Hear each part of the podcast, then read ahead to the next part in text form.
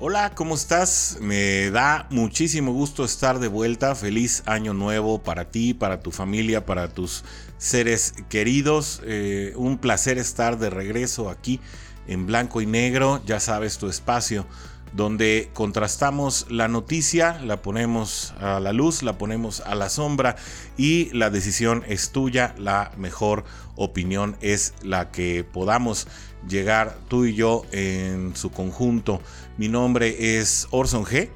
y como siempre es un placer estar contigo en este espacio, el cual, bueno, eh, nos habíamos dado unas merecidas vacaciones a pesar de que teníamos pocos capítulos saludándonos, pero ya estamos de vuelta en este jueves 6 de enero, Día de Reyes. Espero que ya hayas partido tu rosca y espero también que si te salió el niñito Dios, pues también eh, pagues la deuda que tenemos en el Día de la Candelaria, el 2 de febrero. Yo te comparto que a pesar de que he cortado más de un par de roscas en los distintos lugares en los que nos desenvolvemos, pues hasta ahora no he salido afortunado, no tendré que pagar tamales y parece que me iré con saldo en blanco. Platícame tú también en la cajita de los comentarios si es que corriste con la misma suerte o a ti te pasó distinto. Y bueno, eh, vamos a comenzar con la carga noticiosa.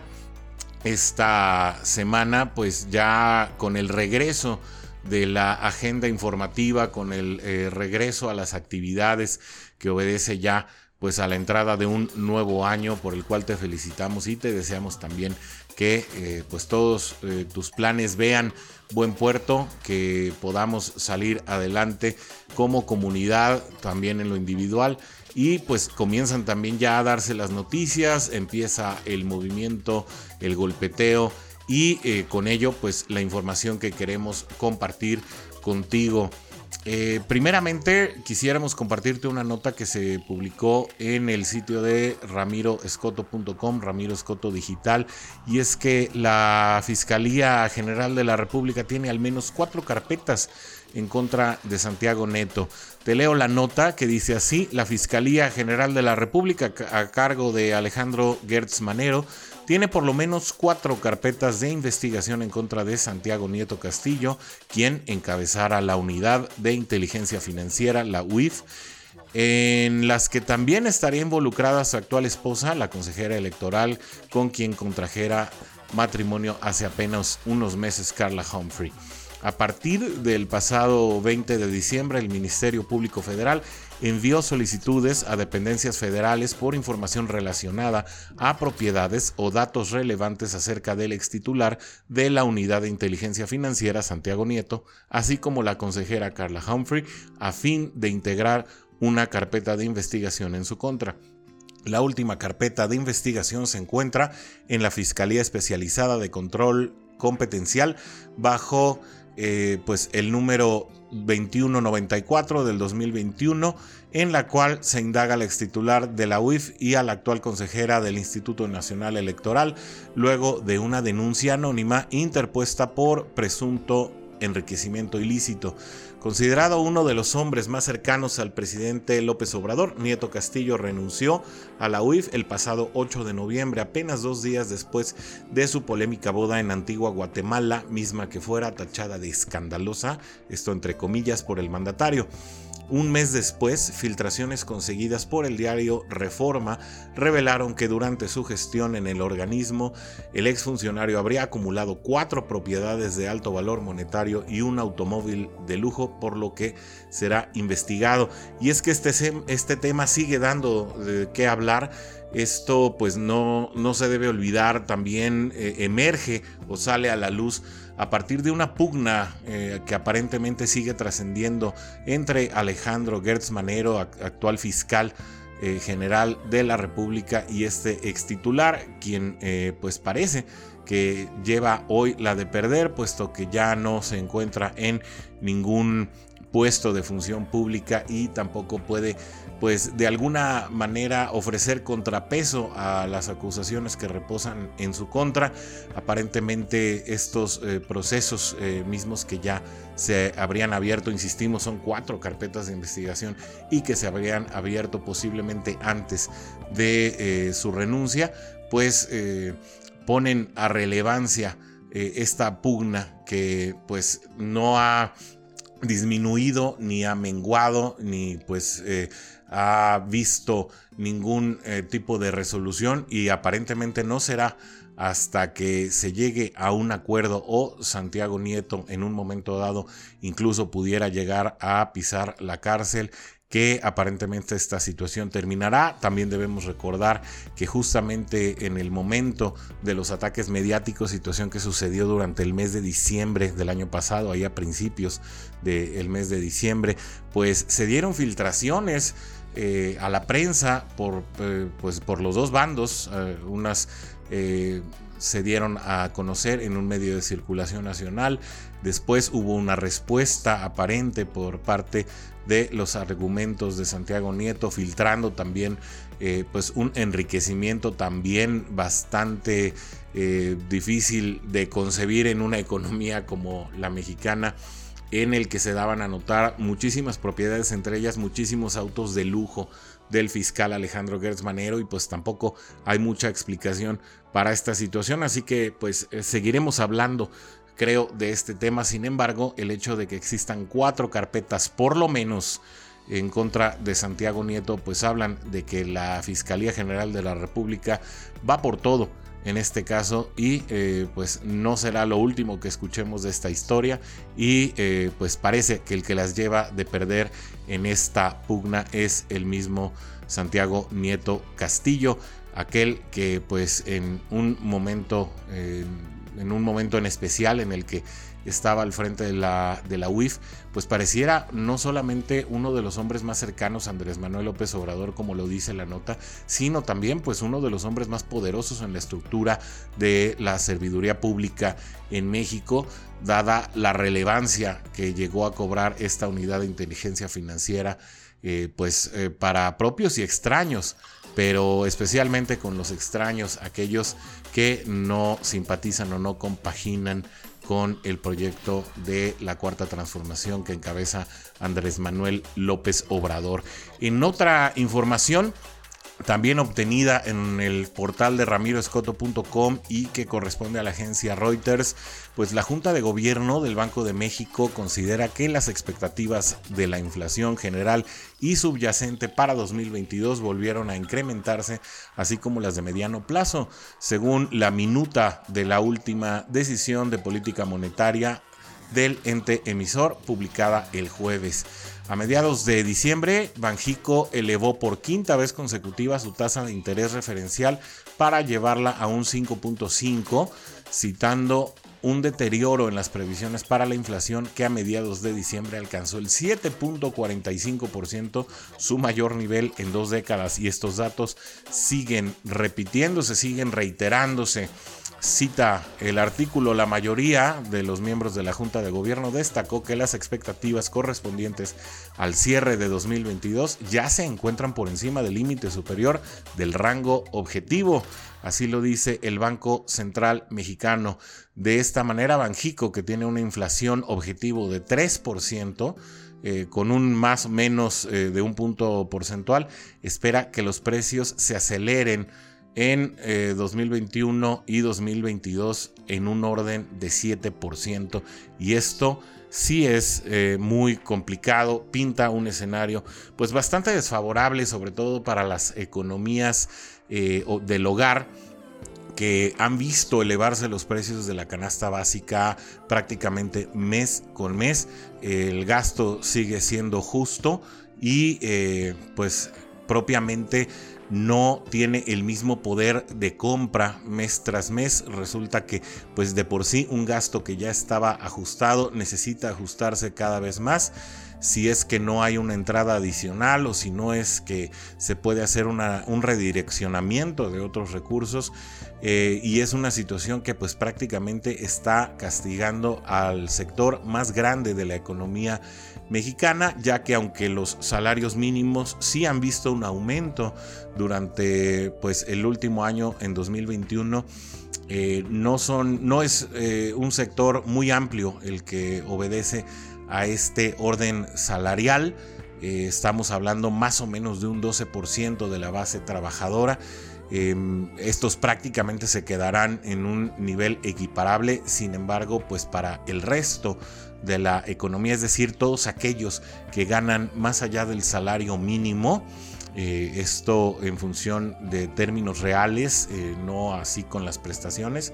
pues eh, verán que este dinero sigue ajustando para menos y las proyecciones de los aumentos inflacionarios mes con mes siguen aumentando sin que exista una política monetaria por parte del gobierno central, del gobierno federal, es decir, más allá de Banjico que dé eh, pues apoyos o de salidas o de eh, maneras de mitigar estos efectos para, insisto, pues aquellos que son más endebles a este tipo de situaciones, aquellos que están por encima del salario mínimo, pero eh, cuyo, cuya percepción pues no rebasa los, más o menos los 15 mil pesos mensuales por cabeza. Hablamos incluso a veces de hogares en los que dos o tres personas eh, pues tienen o se ven obligados a trabajar a este, a este perfil o a este decil económico, pues resulta que cada vez le cuesta mucho más trabajo poder hacer rendir el gasto. ¿Usted cómo ha sentido, eh, en qué ha incidido para usted la inflación, la manera en que se han aumentado los precios, cuáles son los productos que a usted le han hecho eh, pues más notorio este efecto inflacionario que se está notando prácticamente en todos niveles de la economía. Lo invito a que nos deje su comentario en el Twitter de GDL Post o también en el correo hola gdlpost.com. Ahí estamos siempre muy atentos de sus comentarios. En noticias relacionadas eh, con la COVID, que pues prácticamente en este momento está haciendo eh, una explosión en todas partes del mundo. Los aumentos de contagios están a la orden del día eh, prácticamente en Europa, en Estados Unidos, en Brasil y en México, aunque las hospitalizaciones no son tan escandalosas o no llegan a niveles como los que pudimos ver en estos eh, mismos días del año pasado. Eh, sí es notorio que la cantidad de contagios sigue tocando tasas muy altas y que es una, situación que debemos eh, tener muy a la vista porque eh, pues con ello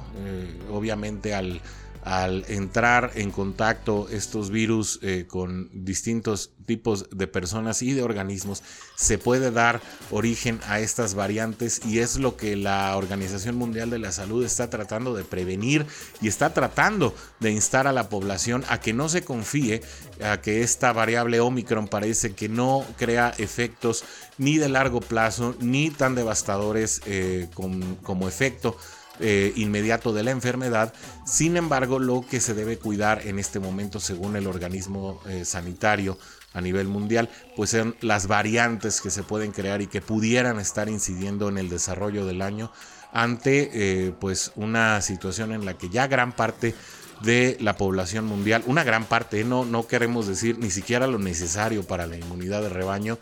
pero eh, sí un gran número de personas a nivel mundial ya tuvieron acceso a la vacuna. Eh, incluso hay algunos países en los que se encuentra México, en los que pues ya se está eh, comenzando a aplicar las dosis de refuerzo. Sin embargo, aquí, bueno, todavía no se decide por vacunar a menores de 15 años. Sin embargo, bueno, estas variantes son eh, pues un factor muy importante que la OMS está buscando que no se desarrollen en el año ante la víspera de que tal vez estemos eh, pues cada vez más cerca de la salida de esta crisis pandémica que se originó desde diciembre de 2019, que se desarrolló prácticamente por todo el 2020 y que durante 2021 pues nos ha tenido en altibajos y que todavía es una incógnita saber cómo se desarrollará en 2022. Reporta el informador que aunque la vacunación contra la COVID ya está en la aplicación de dosis de refuerzo en Jalisco, aún falta por vacunar a dos de cada diez personas que podrían recibir la primera dosis. Por ello, la Secretaría de Salud de Jalisco ya lista una nueva jornada para vacunación de rezagados. Esto lo informó la directora de Determinación Social, María Elena Pajarito. Según las cifras reportadas por el gobierno estatal con corte al primero de enero, suman 84% quienes ya recibieron al menos una dosis, por lo que faltan al menos 1.3 millones de jaliscienses. Pajarito señaló que aunque sí abrirán la nueva jornada, pues están de acuerdo con el plan de vacunación del gobierno federal, por lo que no se sabe con seguridad cuándo podrían iniciar. Sin embargo, sí afirmó que sería antes de junio. Cita textual de Pajarito dice, ahora estamos en la campaña de vacunación de refuerzo para adultos mayores, segundas dosis de 12 a 17 años,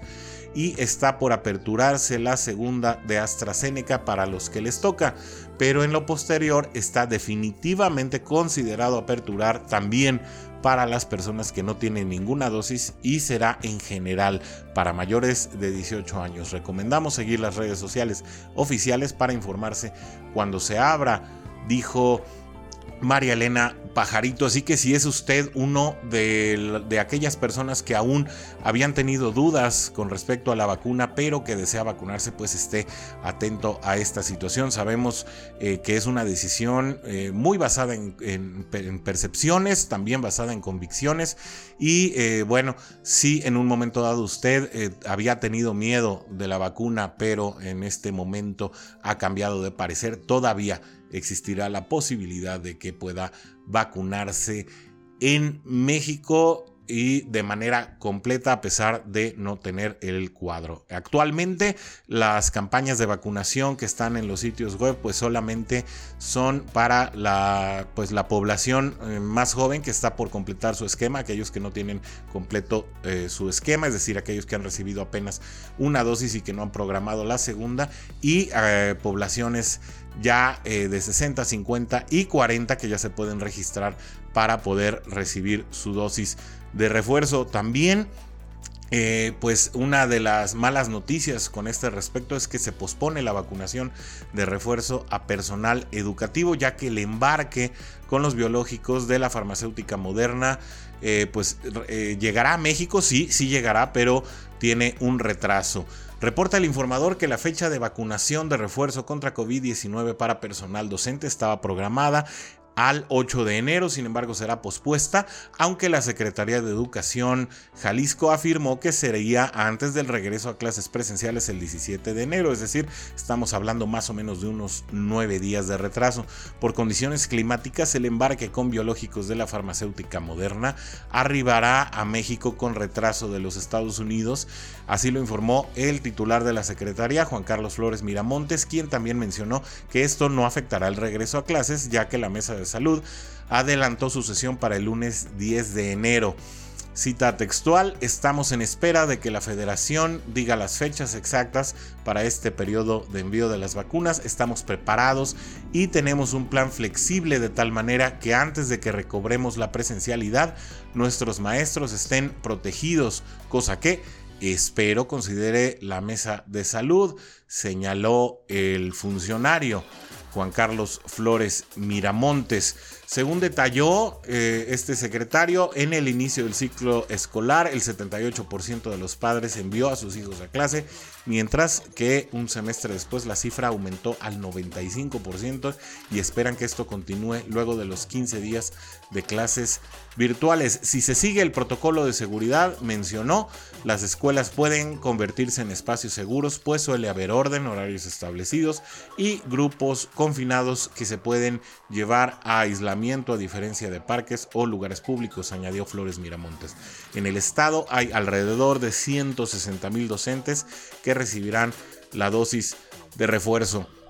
Así que bueno, eh, pues con esto llegamos al final de este regreso a nuestro programa de blanco y negro donde eh, podemos contrastar la noticia y nos da mucho gusto estar de vuelta. Una vez más, feliz año nuevo y aquí les esperamos en GDL Post, no solamente en los espacios de podcast, sino también en el sitio web www.gdlpost.com y eh, pues también en el programa de los otros datos, en las emisiones de YouTube, siga todo el contenido noticioso que está generando GDL Post para usted. Le repito, mi nombre es Orson Hey, me despido por este jueves y estaré de regreso en este espacio el próximo martes para analizar una vez más la noticia en blanco y negro. Hasta la próxima.